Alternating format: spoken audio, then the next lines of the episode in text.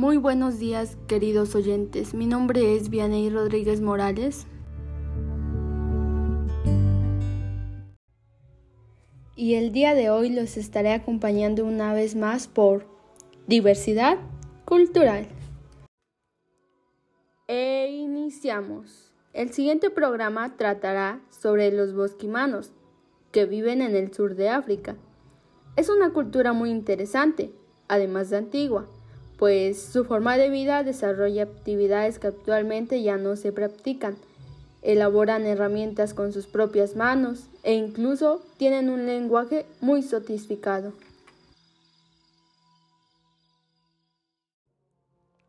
En primer lugar, hablaremos sobre su historia y dónde se localizan.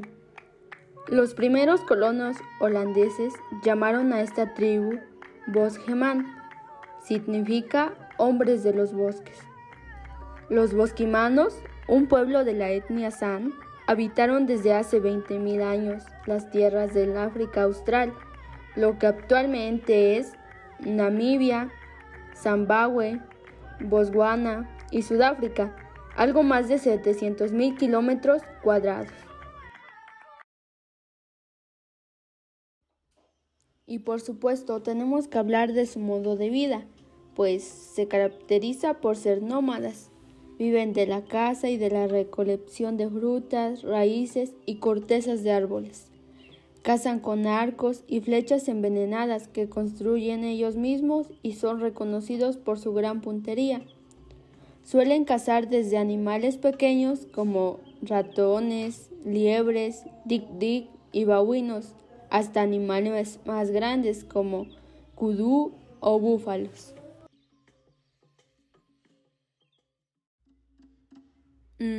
Como otras sociedades de cazadores recolectores, comparten algunos rasgos generales, tales como el agrupamiento de clanes pequeños o medianos, basados en relaciones de parentesco. Por lo general, son monógamos y mantienen una conducta solidaria y de reciprocidad, particularmente con la comida, pese a su escasez. Los hombres y las mujeres realizan tareas diferentes. Normalmente los hombres cazan y las mujeres recolectan. Disponen de una escasa organización política formal, en la que hay jefes hereditarios, aunque algunos individuos pueden ser particularmente influyentes por sus habilidades o su poder de persuasión.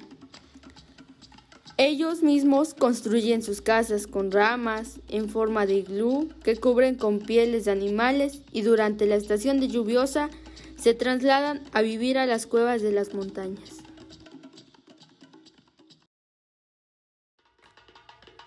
Otro dato muy interesante es su idioma, pues se llama hoisanas, que consiste en el uso de chasquidos como fonemas para comunicarse aunque ellos no tienen escritura.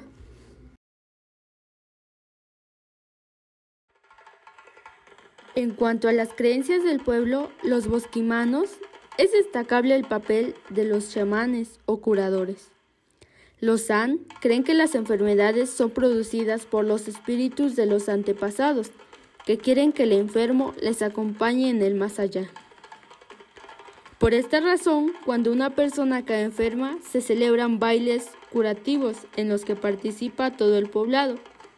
Además de los sanadores, estos ritos también se celebran en ocasiones como prevención de las enfermedades. El trato a los muertos, pues, es respetuoso y estos son colocados cuidadosamente en sus tumbas y enterrados bajo tierra.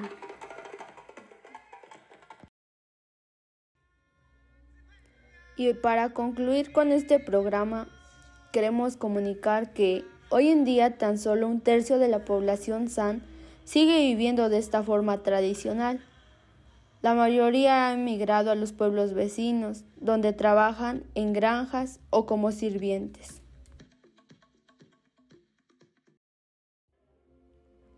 Por eso es muy importante cuidar de todo tipo de culturas, pues forman parte de nuestra vida cotidiana y son parte de nuestra historia. Aprendamos a valorar y a respetar todo tipo de cultura, porque sin ellas no seríamos un mundo multicultural. Espero les haya gustado este tipo de información y pueden consultar más a través de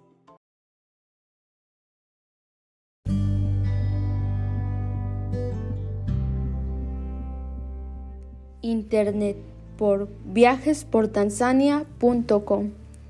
Esto es todo por el día de hoy y nos vemos mañana con la siguiente cultura, en la misma estación a la misma hora. Hasta luego.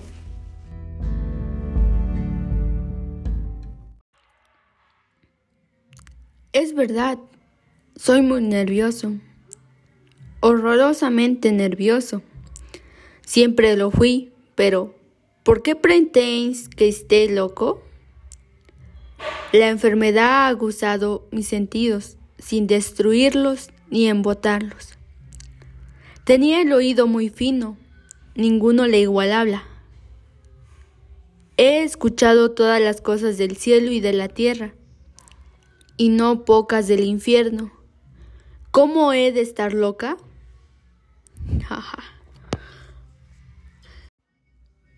El corazón del actor. Adaptación.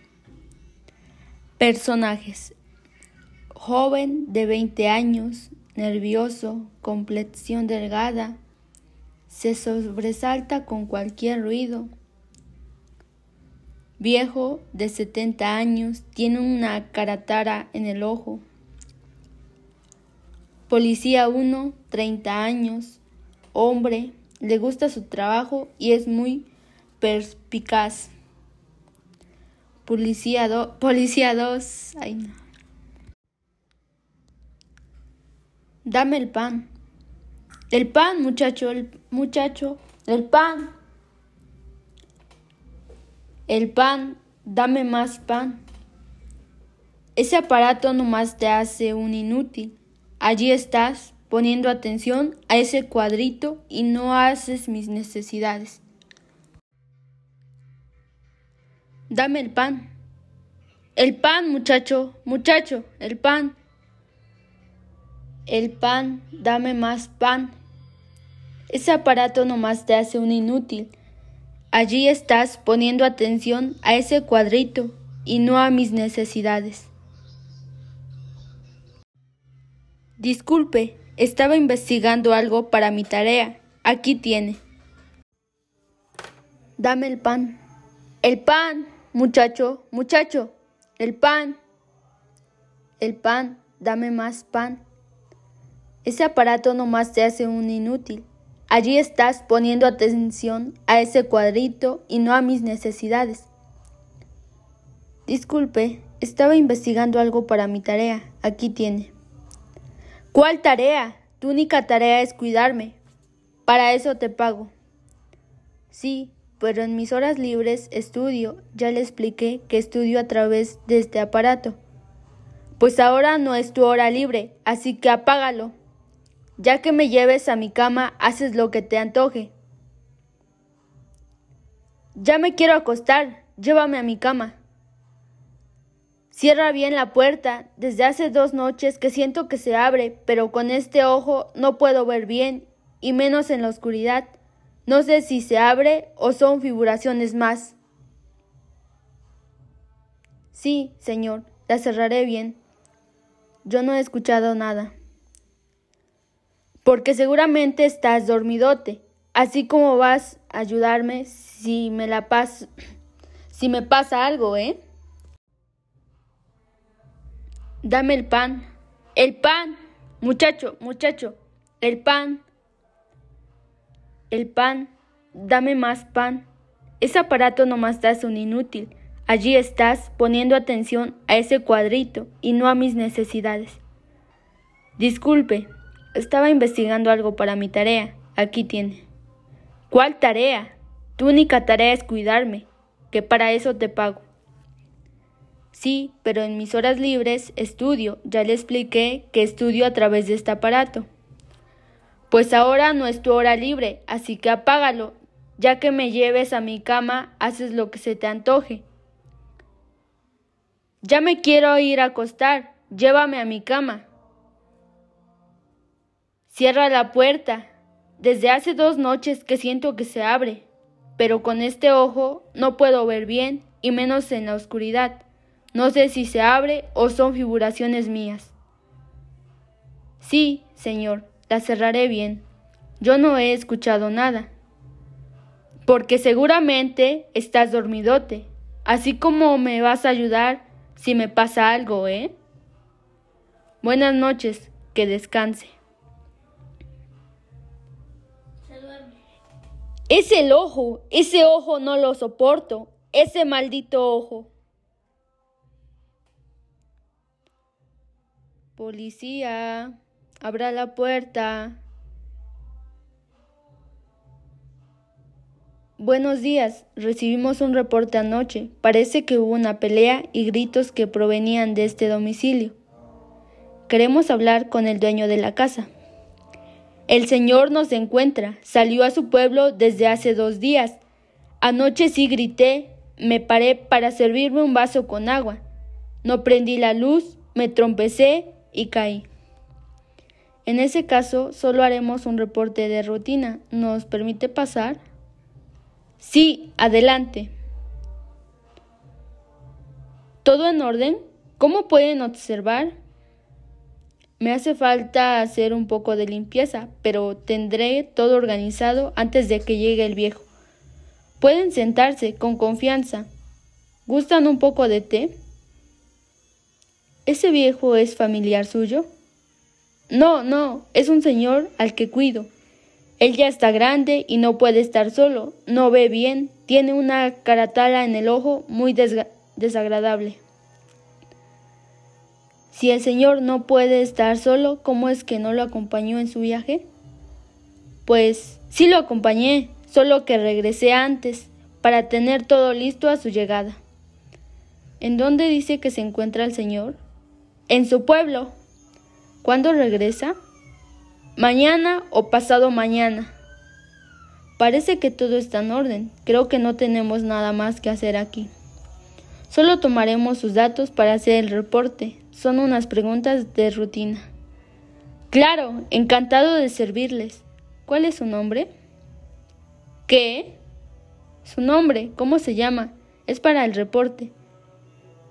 Ernesto, Ernesto Rivas. ¿Cuándo fue la última vez que vio al viejo? Ayer.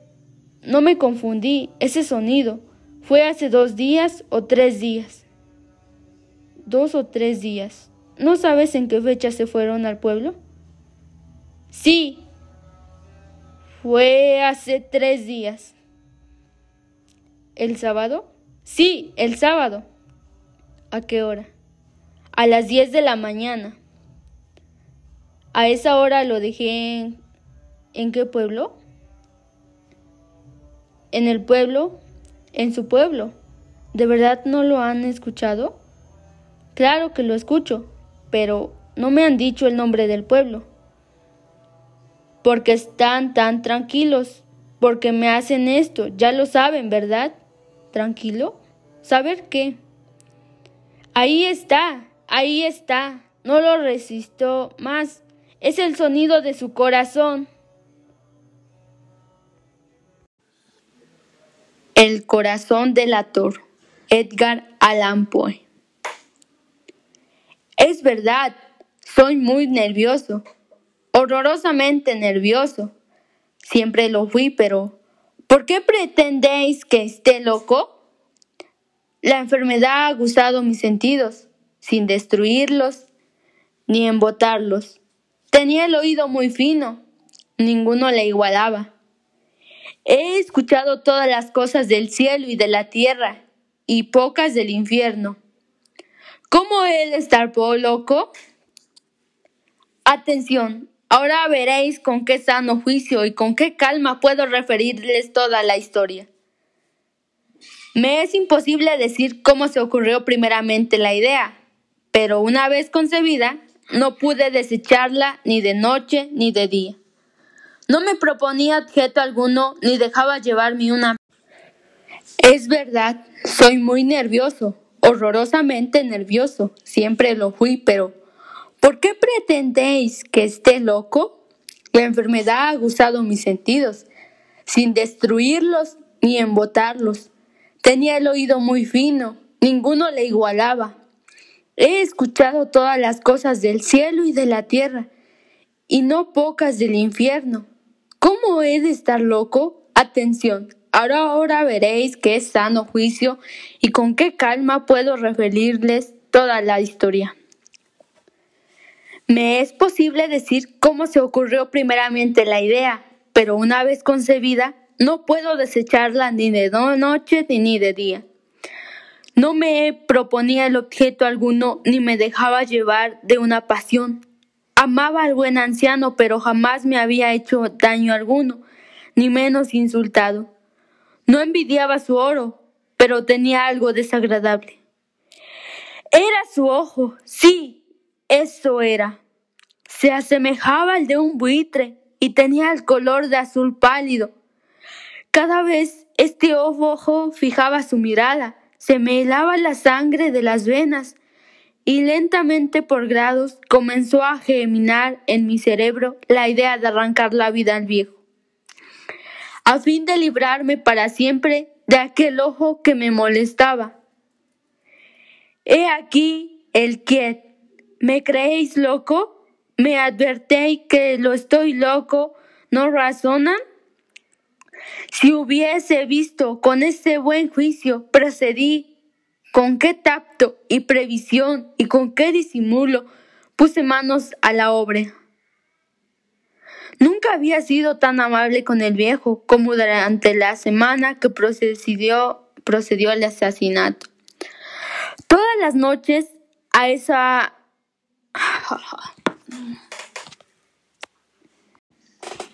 El corazón del actor Edgar Allan Poe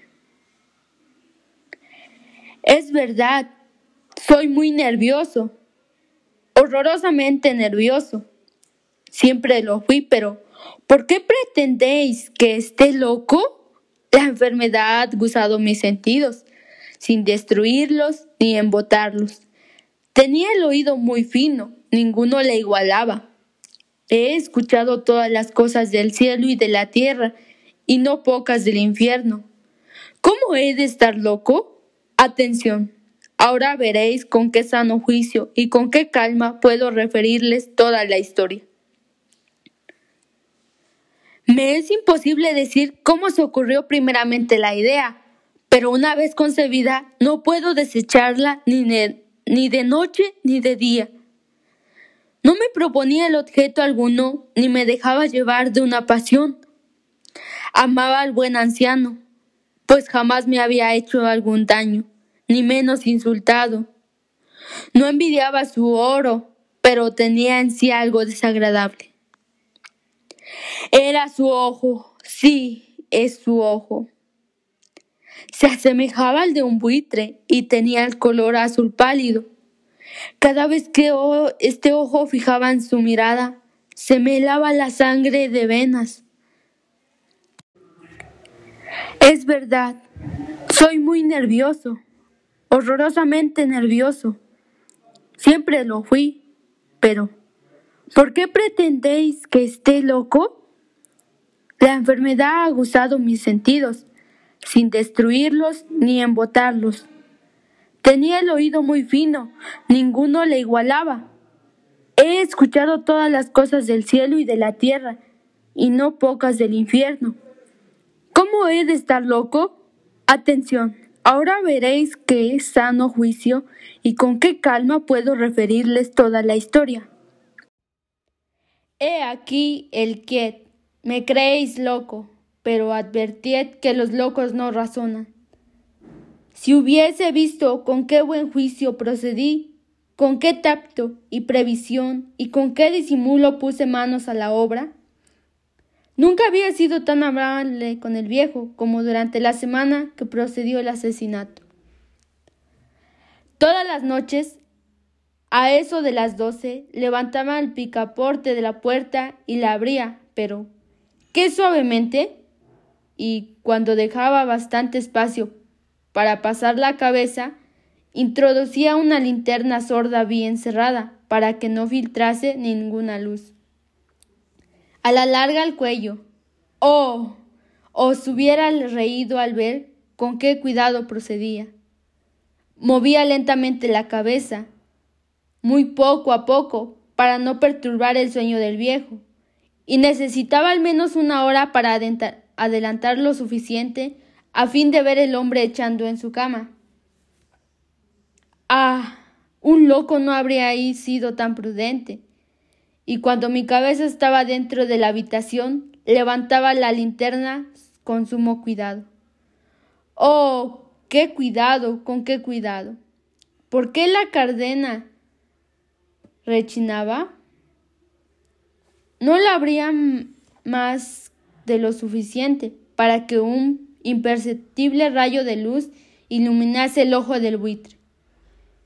Hice esto durante siete largas noches, hasta las doce, pero siempre encontré el ojo cerrado y por consiguiente me fue imposible consumar mi obra, porque no era el viejo lo que me incomodaba, sino su maldito ojo. Todos los días al amanecer entraba atrevidamente a su cuarto y le hablaba con la mayor sinceridad, llamándole por su nombre con tono cariñoso y preguntándole cómo había pasado la noche. Ya veis, por lo dicho, que debería ser un viejo muy perpicaz para sobrepechar que todas las cosas hasta las doce le examinaba durante su sueño. El corazón del actor. Adaptación. Personajes. Joven de 20 años, nervioso, complexión delgada, se sobresalta con cualquier ruido. Viejo, 70 años, tiene una caratala en el ojo. Policía, 30 años, hombre, le gusta su trabajo y es muy perpicaz.